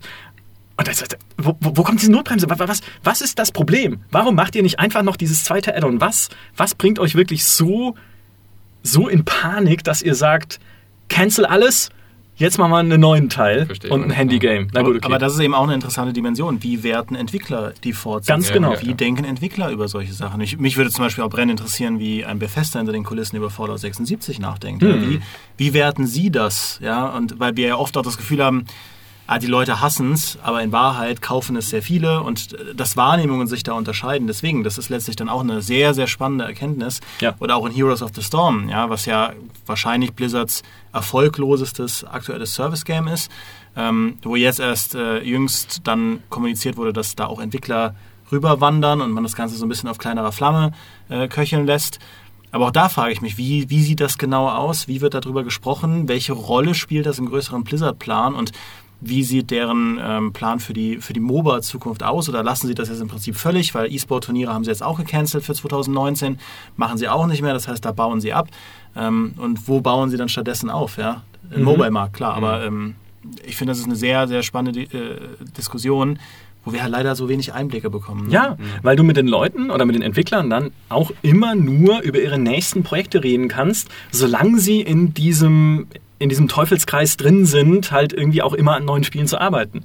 Wer dir dann tatsächlich halt mal ehrlichere und offenere Auskunft gibt oder auch über tatsächlich Fehler spricht, sind halt Entwickler, die wirklich raus sind aus der Industrie. Ex-Entwickler. So. Ne? Ja, ja, genau, die halt wirklich dann aus, also sie sagen, okay, Spieleentwicklung, 400 Jahre gemacht, kein Bock mehr. Gibt auch Leute wie Richard Gabby oder Chris Roberts, die nie aufhören. Mhm. Chris Roberts wird ja auch nie mit seinem Spiel fertig, vielleicht, je nachdem. Vielleicht wird es auch fertig, ja, wer weiß. Ähm, aber Leute, die halt einfach damit abgeschlossen haben mit diesem Kapitel, sich irgendwie zur Ruhe gesetzt haben, Bier brauen und Ja. dann mal auch über das reden können, was nicht gut gelaufen ist und was sie selber vielleicht auch irgendwie belastet hat. Das, das Schöne ist, also was heißt schön, aber solche Leute gibt es immer mehr. Mhm. Weil jetzt kommen wir auch wir langsam gemeinsam mit der Industrie in ein Alter, wo halt viele ältere Leute sie verlassen. Ja. Auch ein Bruce Shelley, mit dem ja Maurice auch ein Podcast-Interview geführt hat, so über sein Werk und Schaffen und dass er eigentlich auch gar keinen Bock mehr hat, ein neues Age of Empires zu machen, weil ihm das alles so anstrengend ist jetzt Mhm. mit 70 oder äh, wie alt Mr. Shelley jetzt ist. Also da kommen dann tatsächlich so im Rückblick diese, diese ganz spannenden und teilweise überraschenden Bewertungen auch her von, von Spielen. Ich bin mal gespannt auf so einer Metaebene, ob wir überhaupt in fünf, sechs Jahren überhaupt noch so eine Podcast-Folge über Fortsetzungen machen können, wenn alles nur noch Games as a Service ist. Also ich glaube, stimmt. Fortnite 2 äh, oder Rainbow Six, ähm, Ja. die ganzen Titel, League of Legends, warum sollten die jemals einen zweiten Teil machen? Bei solchen Spielen, die halt dauerhaft gespielt Overwatch. Warum sollte Overwatch 2 kommen? Wenn die einfach neue Charaktere in ein bestehendes Ökosystem releasen können, neue Level, neue Maps.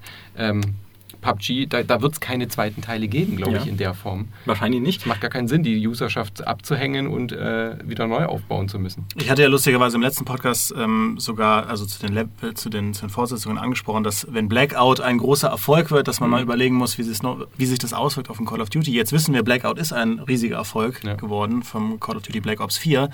Und ich finde das auch eine sehr spannende Frage. Also ich bin der Meinung, ähm, dass es sich so ein bisschen verzweigen wird bei Spielen, die sehr auf ihrer Kernmechanik basieren, wie eben Multiplayer-Spiele. Da glaube Ja. ich schon, dass wir weniger Fortsetzungen sehen werden.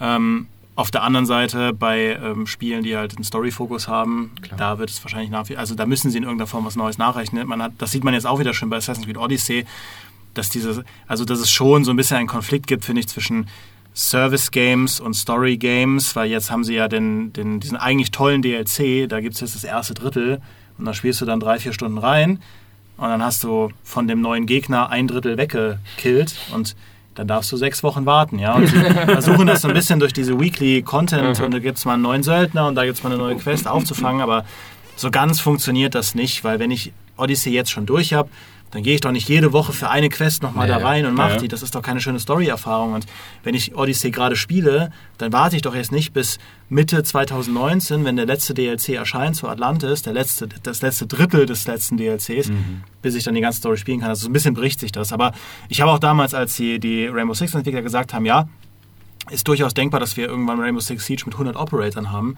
Hab Ich dachte, nie im Leben. Die sind doch angefangen mit irgendwie 24 Ja. und veröffentlichen weil, äh, viermal, äh, ja, acht, acht, sechs bis acht Operator im Jahr. Nie im Leben, dass die auf 100 kommen. Ja, und Ja. jetzt sind es äh, schon sehr, sehr viele Operator. Und jetzt denke ich mir, wenn das vierte Jahr jetzt anbricht, es gibt ja schon den Jahr 4 Pass für Rainbow Six, Ja, können sie schon. das bewegt sich schon in, in die Richtung. Siehe ja. Magic the Gathering, also als Kartenspiel, hat ja auch nie aufgehört. Das ist ja eigentlich auch ein Spiel, da gab es ja nie eine, einen zweiten Teil. So. Es gibt ja Brettspiel-Fortsetzungen bei Magic. Hier alle drei Monate neues Kartenset äh, wandert halt einfach weiter. Also Ja. vergleichbar mit Hearthstone oder so. Ja, Brettspiel Wo einfach as a immer neue Service. Karten. Genau, Ja, Brettspiel. as a- Brettspiel as a Service. Ja, gibt es ja auch inzwischen, ja, mit Ja. irgendwie Erweiterungen, die es dann gibt zu Dixit oder sowas. sind wir eigentlich Podcast as a Service, wenn wir täglich senden? Selbstverständlich. Schon, gell? Ja, Ja, auf jeden Fall. okay. Das, das kann man so sagen, ja. Mit allen Vor- und Nachteilen, die es gibt. ähm, ich glaube, auch wenn wir gerade was Service Games angeht, in Zukunft über Fortsetzungen reden werden, reden wir vielleicht eher über neue Plattformen Mhm. oder neue Medien, neue Arten irgendwo zu spielen auf dem Display der Mikrowelle zum Beispiel, was ja Wollte mein persönlicher, immer, ja. ja. genau, also oder äh, mit dem Gehirnchip oder was auch immer so passiert in den nächsten Jahren. Ne? Ich meine, jetzt sehen wir ja die Smartphone-Welle seit, also jetzt, die ist nicht neu, ja. Ich will nicht so tun, als wäre das jetzt neu und überraschend, aber sie bringt doch immer wieder überraschende Kinder hervor, wie jetzt zum Beispiel Diablo Immortal. Ähm, CNC Rivals. C&C Rivals, ja, was ich tatsächlich gerne spiele. Ich gebe es hier zu. Maurice würde mich jetzt umbringen an dieser Stelle, Ich aber. finde es auch gut. Ja. Ja, nein, wirklich. mein Gott, Oh oh Gott. mein Gott. Ich habe hab mit Sandro schon in der so Mittagspause über, äh, über Einheiten gesprochen. Ja. Ach, schön. Ja, das es ist ist. tatsächlich sehr viel besser, als man denkt. Ja, es hat halt mit C&C nichts zu tun, aber so als Spiel an Ja. sich finde ich es doch ganz, ganz nett. Genau. Und als neuer Maurice bist du deutlich diplomatischer, das muss man echt sagen. Maurice wäre jetzt wahrscheinlich von seinem Stuhl aufgesprungen, hätte Banause und grässlich und ganz viele andere Fluchwörter. Äh, Also ich glaube, Maurice ist ja gerade unterwegs oder und sitzt im Zug und er ist wahrscheinlich jetzt im Zug hochgeschnellt, Ja. weil er gespürt hat, dass irgendwas passiert Ja. ist. Eine Machterschütterung. Ja. Er hat die Sorry, gezogen. Der Zug bleibt stehen. Stopp! Stopp. Haltet Ich ein. muss zurück. Etwas Schlimmes ist gerade passiert. bitte ein, das ist sehr gut. Wie Obi-Wan, als der Todesstern Ja, genau. explodiert. Ja, ja. Oh, danke, das wollte ich heute gucken. Spoiler. Genau. Oh. Ah. Ich habe vorhin schon das mit der Hand erwähnt. Äh, Das, das war auch aus Star Wars. ähm, und genau, und dann mal gucken, was es halt in ein paar Jahren gibt, worauf dann auch irgendwie die nächste Generation spielt, wenn das Smartphone nicht mehr angesagt ist. Ist es die Augmented Reality Brille, wo dann auch irgendwie ein Augmented Reality Counter-Strike drauf läuft? Und ist das dann wie das alte Counter-Strike oder ist es blöd wie Danger Zone zum Beispiel? Ja. ähm, oder ist es halt irgendwie was, was ganz anderes? Also kann man Marken in Augmented Reality übersetzen? Das sind dann eher vielleicht die Sachen, über die wir in ein paar Jahren sprechen, wenn wir alt und grau sind, Gott sei Dank, und so grumpy old man mäßig aus dem Fenster hängen können und nicht mehr Podcast machen müssen und den Leuten einfach unsere Meinung ins Gesicht schreien, wenn sie auf unserem Rasen spielen, was wir, gar machen nicht dann, geht. wir machen dann Retro-Podcasts über Red Dead Redemption und so. Ja, genau, da braucht nämlich kein Mensch mehr Stay Forever, ja. Ja. weil die Zeit ist dann vorbei, die Christian und Gunnar noch aktiv miterlebt haben in ihrem Alter, sondern dann machen wir Retro-Podcast über jetzt, Genau. also über heute. Wird echt lustig, wenn die neuen Generationen die Augen rollen. Epic verkauft ja jetzt ab nächstem Jahr, wollen sie ja ihre Cross-Plattform-Technologie anderen Entwicklern Ja. zur Verfügung stellen und dann irgendwann werden wir halt klingen wie so alte Konsolenfaschisten, wenn wir noch von PC und Playstation sprechen. Wir reden dann über Steam, wie, wie heute Leute über Disketten oder so. Ja, genau. Ja, da hat man Spiele noch runtergeladen und nicht gestreamt. da gab es Grenzen zwischen Plattformen. Oh mein Gott, was muss das für eine Zeit gewesen sein? Ja. Furchtbar. Wahnsinn.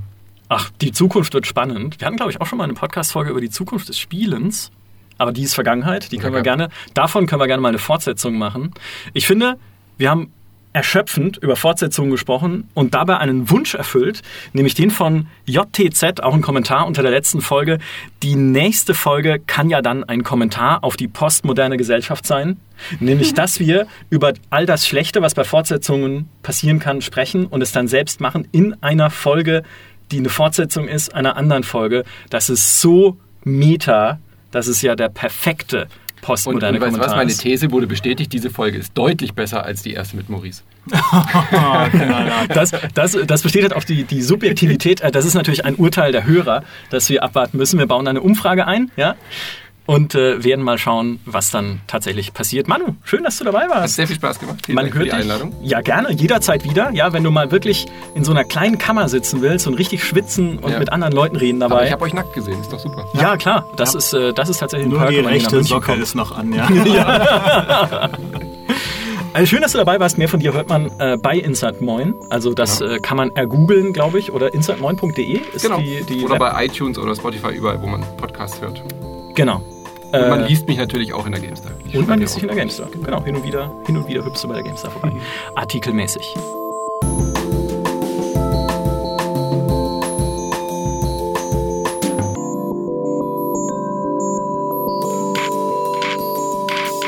Äh, ja, dann ähm, ja, dritte Folge über Fortsetzung. Dann wiederum mit komplett anderen Leuten. Ja.